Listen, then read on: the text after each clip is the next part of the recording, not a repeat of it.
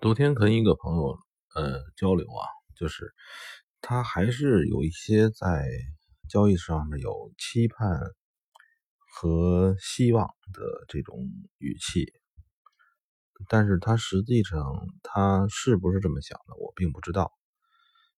嗯，我只是想说一下，就是说，如果说在交易上边你还有希望、奢望、盼望，就是你希望它要涨。你希望它要跌，就大概这个意思吧。我想，这个会严重阻碍你的灵活。你像这几天的话，黄金一直在涨，从幺四八几、幺四七几涨到现在幺四五幺。这个过程之中呢，我是在多，但是我并不是一味的多，因为我无法预测。下一时刻它是否还是多，所以呢，我会一段一段的吃，一段一段的吃，一段一段的防范。也就是说，那个此时此刻进去了，吃到了这个多的利润，然后呢，有一段时刻如果觉得，嗯，不能听之任之，就是听那些大师或者高所谓的高手总是说他能够。拿住，所谓的把仓拿住，把仓拿住呢？这个这个说法，其实也是不对的。嗯，你不可能随时随刻都在盯盘看这个盘的情况，所以你所谓的把这个仓拿住，其实有一段时间你是盲目的。你比如说你在晚上的一段时间。很有可能那那段时间呢，他就把你的止损打掉了。我不能说那段时间你的预测一定是错误的，只是那段时间你已经睡去了，你无法进行任何操作。然后呢，你的仓位如果还是稍微重一些，呃，这个时候呢，不如出来等第二天的情况再进去。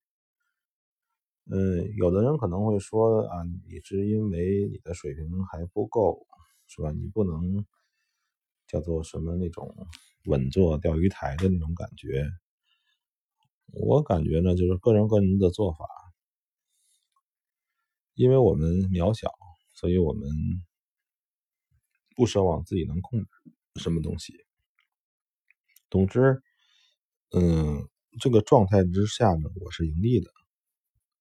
尽管我被有的人看来没有那个拿得住的能力，但是我不认为那个能力是他完全可控的。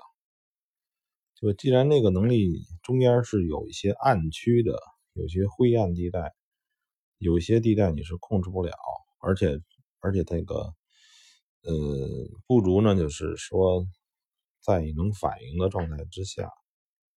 嗯，在多次进出，多次进出可能会让你丧失忽然暴涨、忽然暴跌，让你盈利的机会，但是同时它也会让你逃离你本身控制不了的那段时间的状态。嗯，我并不是说那个都要日交易啊，只是说你的仓位如果如果稍微重一些的情况下。如果你的仓位极其轻，那你过夜这个拿到拿几个月？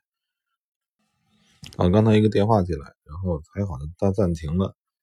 就是说那个我宁可叫什么的，宁可呃少盈利一些，也不要让自己暴露在有可能自己根本就无法控制的亏损里面去。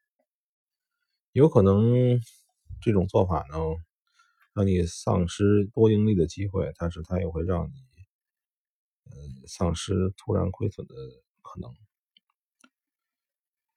嗯，像现在的状态，黄金这个样子，还是要一段一段的吃。